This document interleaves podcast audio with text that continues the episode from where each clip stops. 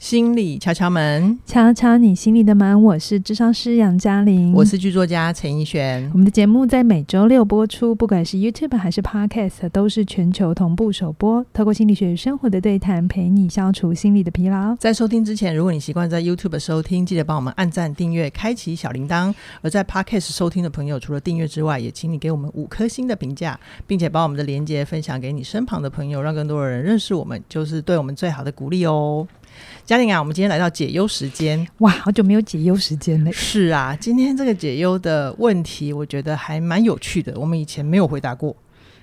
嗯，对，好，我先简单讲一下来信的人呢，呃，这位男听众，他他叫做姜炳屋，二十岁，那他很直接的告诉我们，他的身份就是男同志。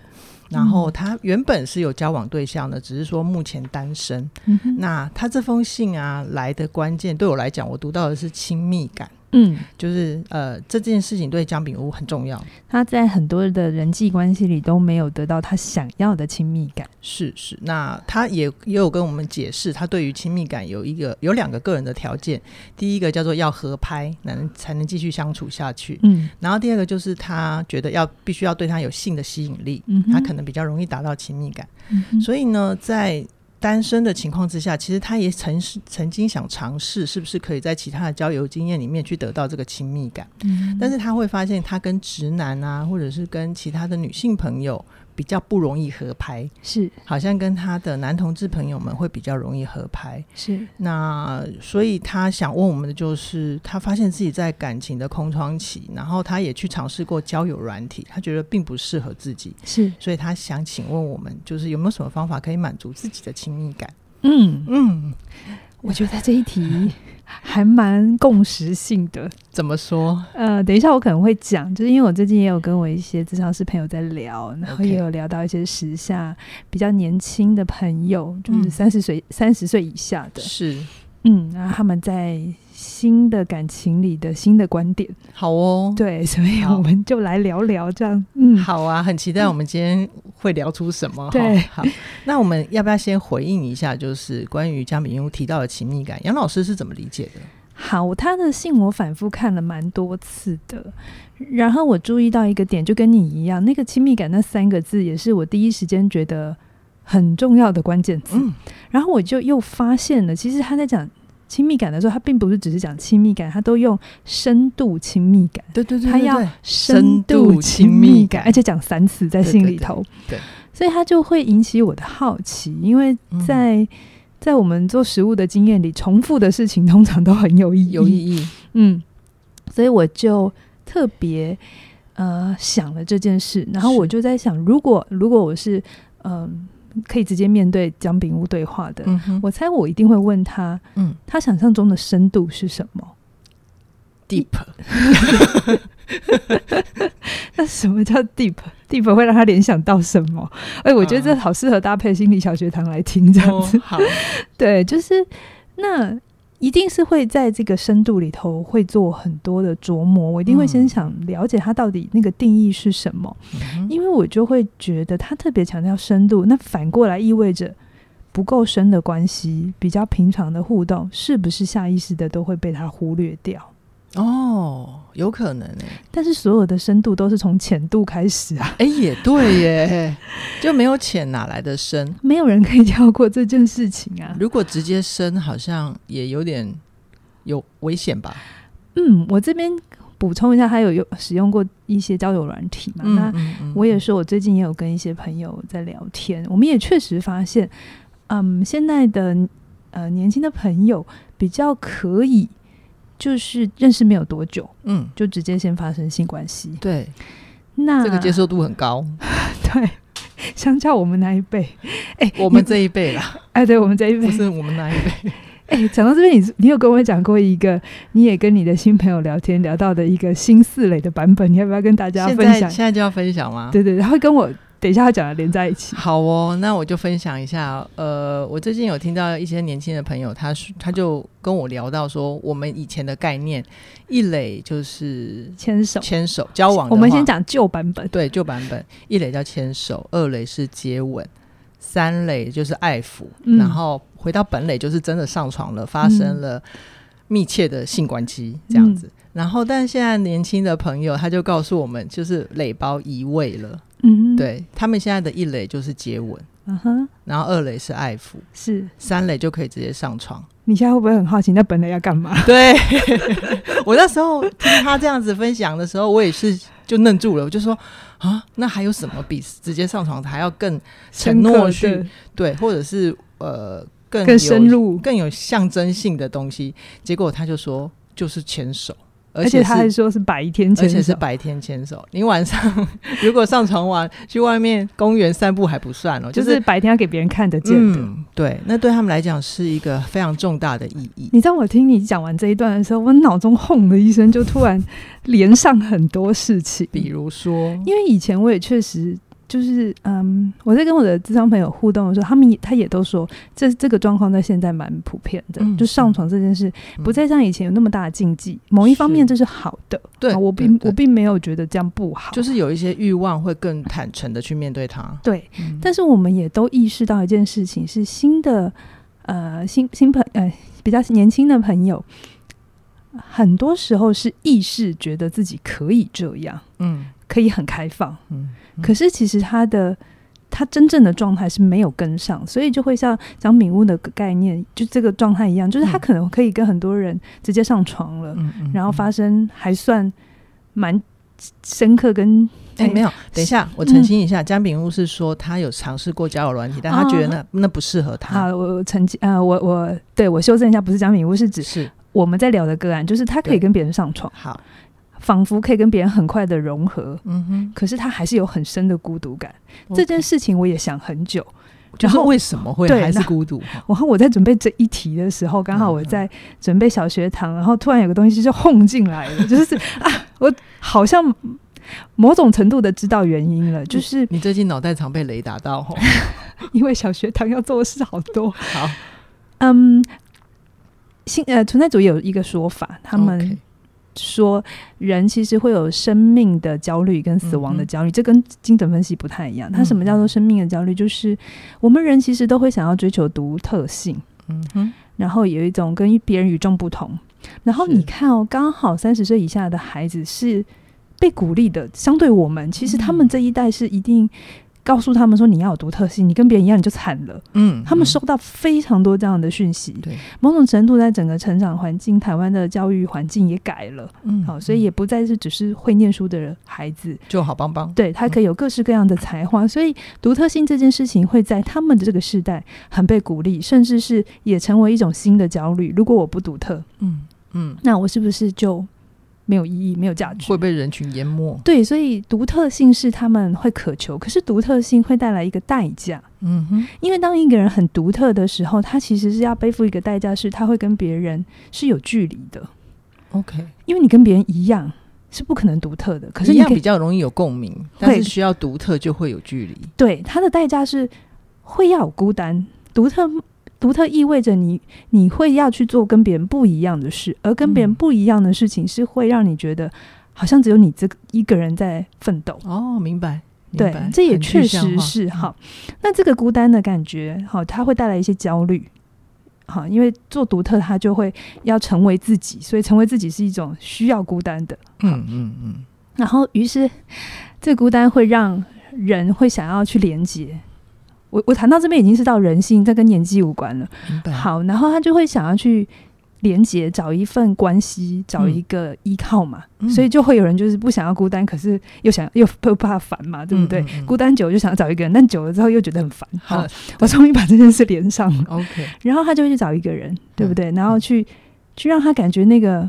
孤单的感觉小一点是好，那这样来喽，找一个找到一个人，或一跟一个人靠近的时候，是的，我不会感觉到那么的孤独了。嗯，可同时我会有另一个新的害怕，是另一个死亡的焦虑。是，那我也很怕，当我们靠近的时候，我那个独特的自我会被消灭。哦，因为需要在关系里面共融，对，所以会有一部分需要自己的妥协。对。就会消融，哦、那这个东西会让他觉得很可怕，因为新的世代的自我是比较大的。是，那他一旦承诺了关系，为什么这个世代比较害怕或困难承诺一件事？他们意识到或看他的父母亲那一辈，好像承诺的关系代表某些东西要不见，嗯，要妥协，嗯，他的自己不能那么大了，会有很多自己想要的要吞下去。对，所以这时候会有另一个新的焦虑出来了，对不对？好，那这个时候，可是我的那个亲密需求还在啊，啊我的那个连接需求还在，怎么办？对，好，这个时候直接来身体的连接就好。哦，我跟你可以有性的连接，我至少还感觉得到温度，嗯，可是我不要不需要情感关系，我不要情感，情感会有。消融的危险，会有融合的危险，所以对有一些还不是很了解这个状态的时候，他会有一种感觉是：我渴望找一个性，可是如果这个性的伴侣哈互动，他开始关爱他，可能在他不是只是性交的过程，他是在里面释放一种关爱的拥抱啊，嗯嗯，想听他好好说，他其实是会害怕，想，想，想跟他一起好好的生活，对，他就想要撤退。好，可是这么做其实虽然有身体的亲密，嗯，就很难有心灵上的，但是他自己会知道这不真诚，嗯哼，然后其实还是会有内疚，嗯，于是这个时候那个焦虑又很大，很大怎么办？再跑去心里头 得到一些疏解，嗯嗯嗯，好，然后于是乎就变成了可以跟很多人来往，可是都不深入，就是他有一个很深刻的没有办法跟人亲密相处的焦虑，对，但是他。他发现他在这边停在这里想的时候会很焦虑，不知道该怎么办，所以他就逃到信里面，就是帮自己找到一个。我现在有跟人在一起哦，我有温度，是是是，没那么冷。可是这个没有真的是到心底的，他就只有在肉体上，没有真的解决他的核心议题。OK，嗯，OK。所以，所以杨老师是指这个可能是江比乌会遇到的第一个。我不知道，我不知道，我只是就是读他的信的时候，嗯、你说出你的担心。嗯、呃，我说出我最近的观察。好，我不要到担心，担心好像是个有问题的状态。我只是这个现象在食物的状态这几年越来越普遍。OK，然后我也在在思考这件，我不是带着他们是对还是我们是对还是谁是错，不是，嗯、我就只是好奇这个现象，因为每个时代都有每个时代的议题嘛。嗯嗯嗯。那呃，我们拉回来讲。这个姜饼屋哈，嗯，因为为什么我说所有的关系，所有你想要的深度关系，都是从浅度开始？嗯嗯，我觉得这一点好重要哦。就是我、嗯、当我们去要锁定一个目标，比如说像要你要追逐猎物的时候，你就会忘了旁边的风景。嗯，可是那个猎物之所以存在，是因为它旁边的环境滋养它啊。是啊，所以你要往那个深度关系的时候，你其实要从浅度关系去找。很多其他的可能的对象，对对，它需要过程。嗯、但是你刚才比喻的很好，似乎我们在信里头看姜饼屋，可能是资料不足了哈，因为讯息有限。是，我们会觉得确实有那种锁定目标、勇往直前的感觉，好像就直接要到 deep 的亲密感。所以我会觉得有两个担心.一个是刚刚怡璇讲的很好，就是哎、欸，你刚刚不是说担心好像有一点问题，哦、好好好，你自己调整一下。好，我会有两个。提出来供姜饼屋参考，他的的想法。好。就是我感觉姜饼屋就是好像觉得那个深度关系，好，我我我在读信的那个话脑中的想象是遇到了某一个人，嗯、某个独特的人，嗯，好，然后聊了几句之后，就有一种对方是天命之子。之类的，或者是对的人，值得我们把心交出去。嗯，我会感觉好像那个。找到那个人是比较全有全无的概念，OK，而不是都先是一定程度的认识熟识，然后才慢慢慢慢的在一些有意无意的互动当中去去培养那个关系有没有在更可就是一步一步的确认跟自己的适合性等等的。对。对，如果如果姜饼屋一直在人群当中搜寻这种电波或是这种这种意向，很容易遇到。危险情人，嗯，因为危险情人很知道你要什么。哦，所以他们会是故意释放那样的讯息给你，嗯，那让你感觉好像遇到他们之后你很被动，嗯、或是那种两个人之间的互动的情感是很强烈、很浓烈的，嗯哼，详见。听的大片图，哦，听的大片图，Netflix 上有，就是那个东西是可以操弄，要要要创造那种你你遇到我，然后我好独特哦，怎么会这个人这么不一样？他可能是真的，可能是真的是天命，但也有可能是操弄出来的。对对对，就是我们不能忽略那个有操弄的空间。对，嗯，而且事实上，现在现在的社会真的有些人是刻意在做学这些事情，然后要去做一些感情里面的游戏。是是，不晓得是不是因为心理学真的越来越普遍，然后大家就正着学，反着用这样。但我不，我们不鼓励。好，那第二个我的想法也供江品屋参考，就是我在读信的时候还读到另外一个味道是，江品屋好像在跟人互动的时候遇到一个朋友，新的朋友也好，或者是。身边的人就会开始分析我会不会喜欢他，嗯嗯，这个人会不会是我的菜，嗯嗯，好，然后当然我们在人际之间一定会多多少少，嗯，可是我觉得我在读信的时候，我的直觉告诉我，呃，江敏屋好像你会很害怕受伤，嗯，或是很害怕被拒绝，所以就不断的在过滤或做评估的动作，然后怕自己表错情。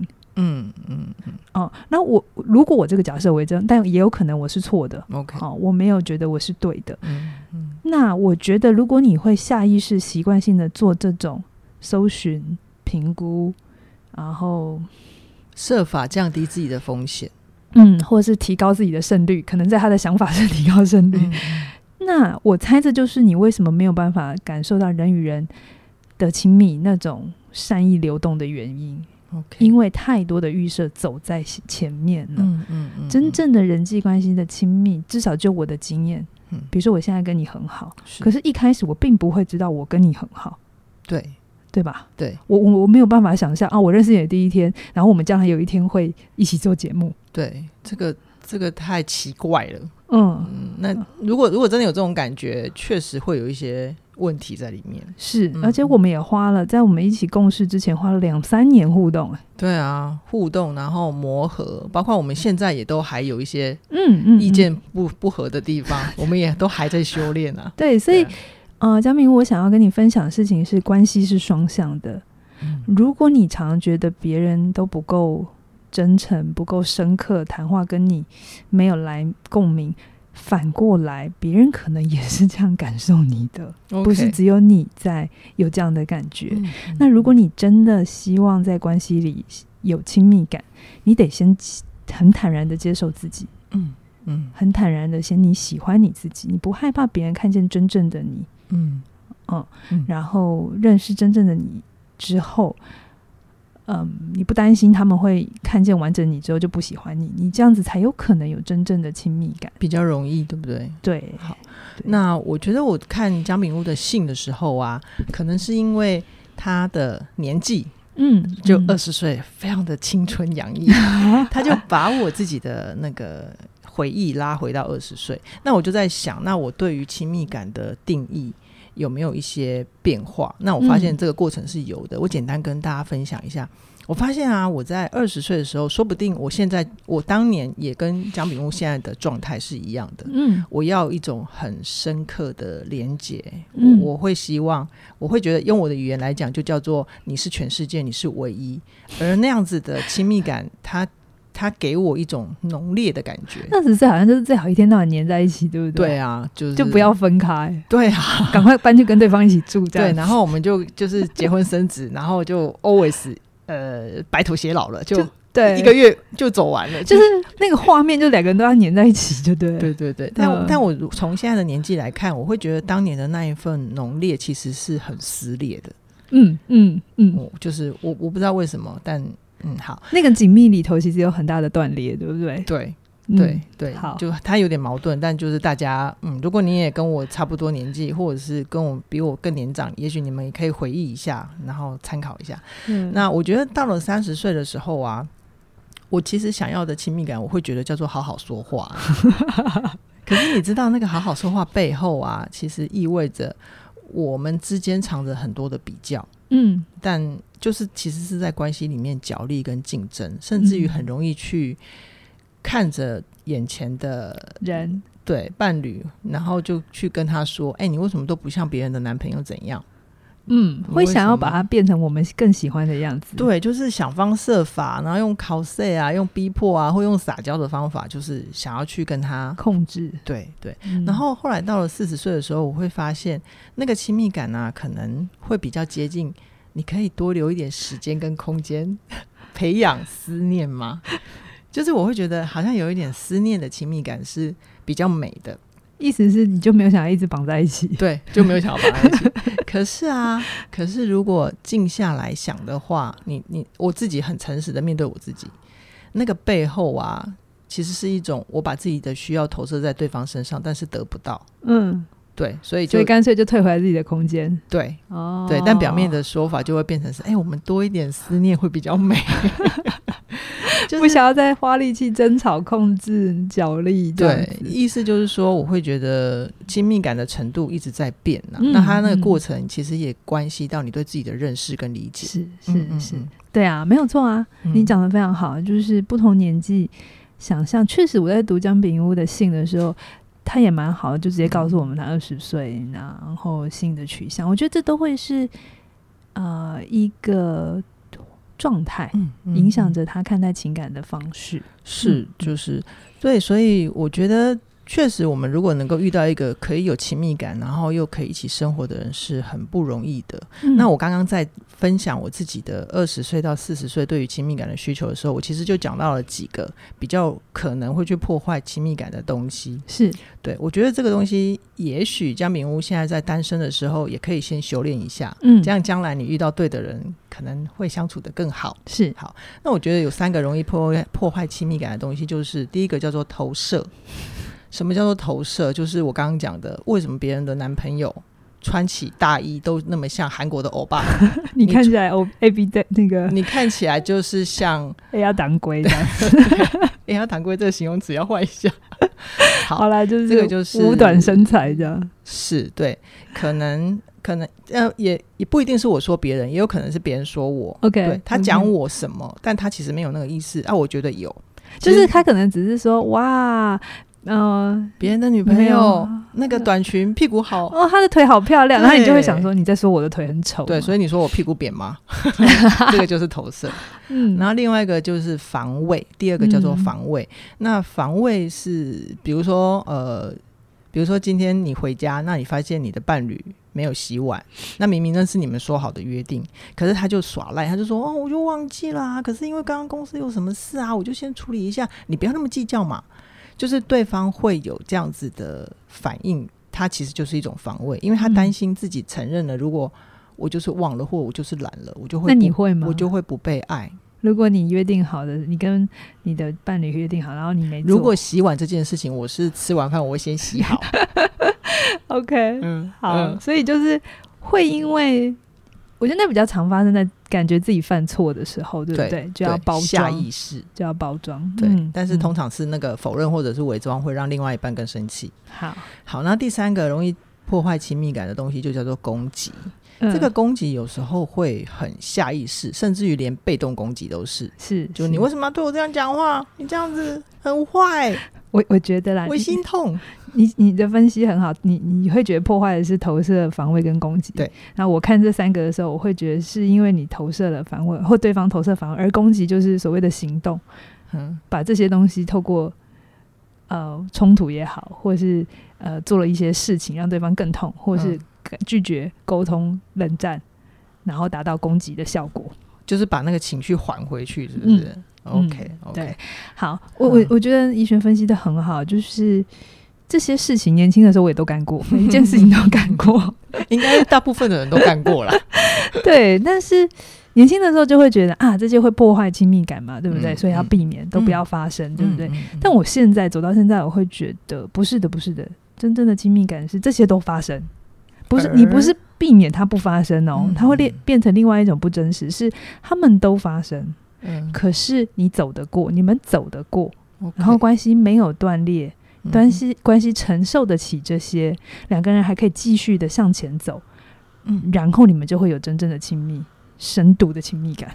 真的呀，要走过，而不是都不发生。嗯、OK OK，确实，你说那个不发生，也曾经是我有一段时间的迷思，就会以为。嗯比如说，像是家和万事兴，就是大家都不要吵架就是好。嗯，但其实那个是有一点点，但是不敢把自己的攻击性表现出来啊。对对，他其实攻击性不表现出来，你就会返回来攻击自己嘛。己对啊，就其实也不太健康。对，很不健康。好，对啊，所以呃，我的经验是，如果你要有亲密的、深度的亲密关系，有两个两个机会。嗯，好，一个机会是小的时候，你的父母亲就可以给你很稳定、OK、很安全的依附关系。嗯，然后你在家里，你们的情绪是被允许的。嗯，然后你所有的好跟坏都会被接受。被接受的意思，并不是说哦，他很宠你，而是他会看得到，然后也理解，但同时也告诉你，他可以接受什么，不能接受什么。嗯好，比如说我们现在的蹦蹦有宣宁嘛，对不对？啊、对对对，对啊，还蛮好的关系，就是他的好跟坏都会被接，都会被都都会被给回应，爸爸妈妈接住，嗯、然后给回应。嗯、对对，然后你需要的时候都会在。我觉得这也是一种很深刻的关系耶，就是比如说我跟我的家庭，他们确实没有给我这么好的童年经验了哈。嗯、可是如果你问我跟他有没有亲密感，我觉得是有的。嗯，虽然那个亲密感。现在在互动的时候，还是会有争执。嗯，可是我觉得那个深刻的亲密感是，我知道如果有一天我需要，而且是重大的事情，我需要他们，他们会，他们一定都在。那个那个相信，其实也是一种亲密感。嗯嗯，那种很深刻的知道你的家人会在。OK，好，那另外一个入口就是。因为不是每个人都那么幸福嘛，对，其实大部分的人，其实大部分的人都是第二个。好，那另外一个方法就是在你成长的过程里，你可以在一次次的心碎当中，嗯，理解了什么叫爱，什么叫关系，什么可以维持关系，什么会破坏关系。你在这过程中学，嗯嗯，没有人天生就会，对对。然后有一个好的机会是，假设你看过。好关系，或者是你在好关系里曾经被对待，嗯、那这个东西，他如果你父母亲不能给，也许你是遇到一个对的情人，这是一种，就是很多人直接想到。可是我觉得有另外一个更容易的方法是，好的友谊，或是好的师生关系，嗯、或是好的治疗关系。嗯、其实治疗关系某种程度就是在一个很安全的环境里去享受、去体验什么叫做你的好与坏都会被接住哦，就是、然后你是安全的，就是你的治疗师会。会对你的所有提出来的疑问会有回应，嗯、而不管是正面的还是阴影的，嗯，它都是允许你的。所以，当你经过那样子的交流之后，你再回到一般的人际关系，你就会知道自己更需要的是什么，跟你可以给的是什么。对，很多人去找心理治疗的时候，都会有一个目的，就是啊，我有什么什么问题被解决。嗯，嗯，这当然也是一种期待。可是，我觉得心理治疗更大的。价值，嗯，是他提供了一种你在生活里可能不不容易感受过的好关系，是，就是在一个这样的时间段里，有一个人全心全意的听你说话。没错，没错，不带批评跟攻击。没错，我当年上 CIA 的时候，确实就是经历过你跟凯宇的陪伴，就很享受，想要创造一段这样的关系。但是你体验过，你才能给得出来啊。嗯，没错，没错。如果你从没有体验过的话，你说你要直接有很深刻的亲密关系，我觉得很难，嗯，也不会不行。那就是在一次次的错误当中学习。好好，好嗯，所以那我们最后就是回到姜饼屋，其实他最想问的是他。就我觉得姜品屋有点可爱啦，他应该也是敲粉，然后他就有点小抱怨，我们为什么每次都是讲两个人的关系应该怎么应对，然后两个人要怎么互相陪伴，比如说爱的语言啊，怎样怎样的。那单身是怎样？对，那单身为什么都不去回答他们的需求？好。好，姜饼屋，谢谢你的提醒。就是将来如果有机会的话，我会有意识的多多多做一点单身的议题。嗯，好，那我们现在就是回答姜饼屋说，如果单身的时候怎么陪伴自己，可以跟自己有亲密感。呃，我先分享我的，就是我我如果自己一个人的时候，嗯，大家都知道我很喜欢看电影嘛。嗯嗯，我我通常会做的事情就是洗完澡，然后倒一杯酒。嗯，选一部自己喜欢的电影。是，那在选电影的过程里面，我其实就是在跟自己亲密，嗯、因为我会发现我到底在选喜剧片，还是我一直在选一些很沉重的议题。哦，对，那我就会觉察到我好像最近心情怎么了？嗯，哦，嗯、然后我我需要什么？嗯，我觉得听歌也有同样的效果，对不对？听歌会。会，听什么样类？最近突然好想听什么类型的歌？这样。对对对，就是做家事的时候，你会选怀旧金曲，还是快红夯歌，就是、还是金劲歌金曲之类的？哦，对，就是它会显示你不一样的状态。嗯，那我觉得，如果是我呃单身的时候，很想要跟人有互动，我也还蛮聪明的。我会做的方法就是，我去找一些我知道他平常会做什么的朋友，嗯，比如说呃，像有一些教会的朋友，他们一定每个礼拜都有聚会嘛，是，对，那你就你去抽一卡这样，对对，我就跟他们去参加，他们。吃吃爱宴这样子，对对对，吃个饭。也可以啊，也可以啊。然后像如果我想喝酒，可是自己一个人喝很无聊，那我就会去买，呃，我会去找。有习惯买酒的朋友，就说：“哎、欸，你最近有什么进货？”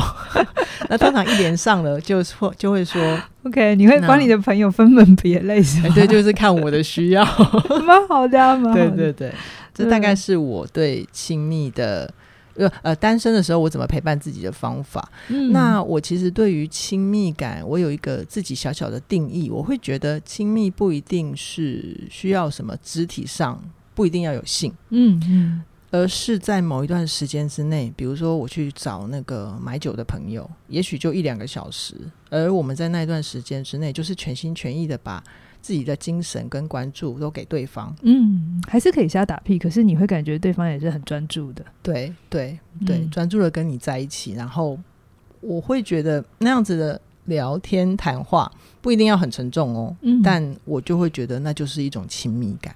品质很高的在一起，是是啊是，是啊。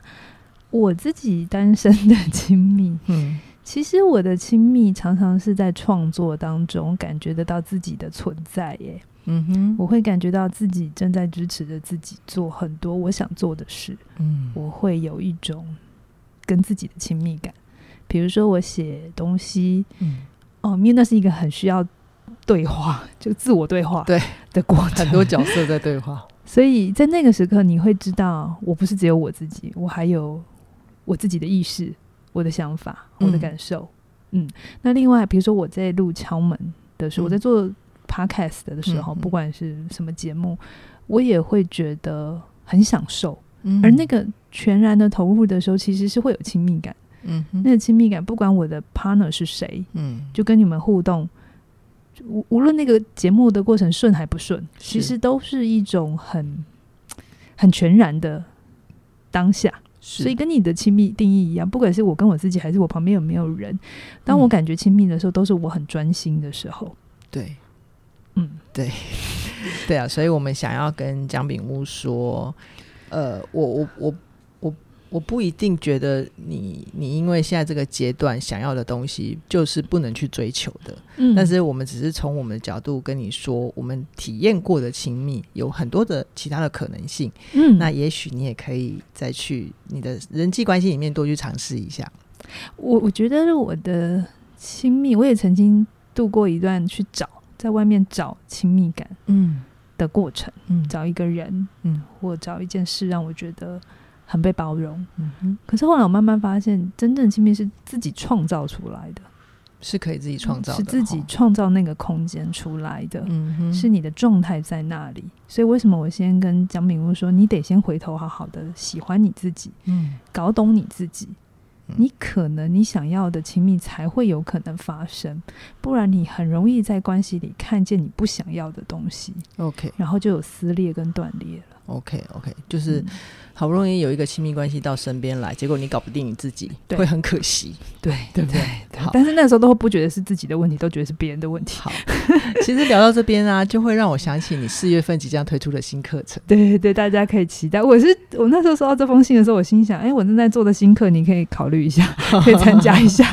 对啊，嗯、那四月份，四月中吧，四月中，对，大家可以期待一下。那就是如果大家对于其他的。跟人际的交流啊，或者是人际的相处里面有需要修炼，我们的起点线上学院的课程，嗯，也有其他不同功能的。对啊，哈克老师的与人连接的三个秘密，嗯，或是我的断舍离也好，嗯，或是自信表达力也是说清楚自己。我刚刚也有想过这一门课，虽然感觉没有很直接，可是其实是某种很重要的，在关系里能说清楚自己。对对，你说清楚自己，才不会把自己太多的真正的感受吞进去，所以你就会感受不到真正的亲密。真的好哦，我们今天先聊到这边，期待下星期在空中跟你再会，拜拜。拜拜。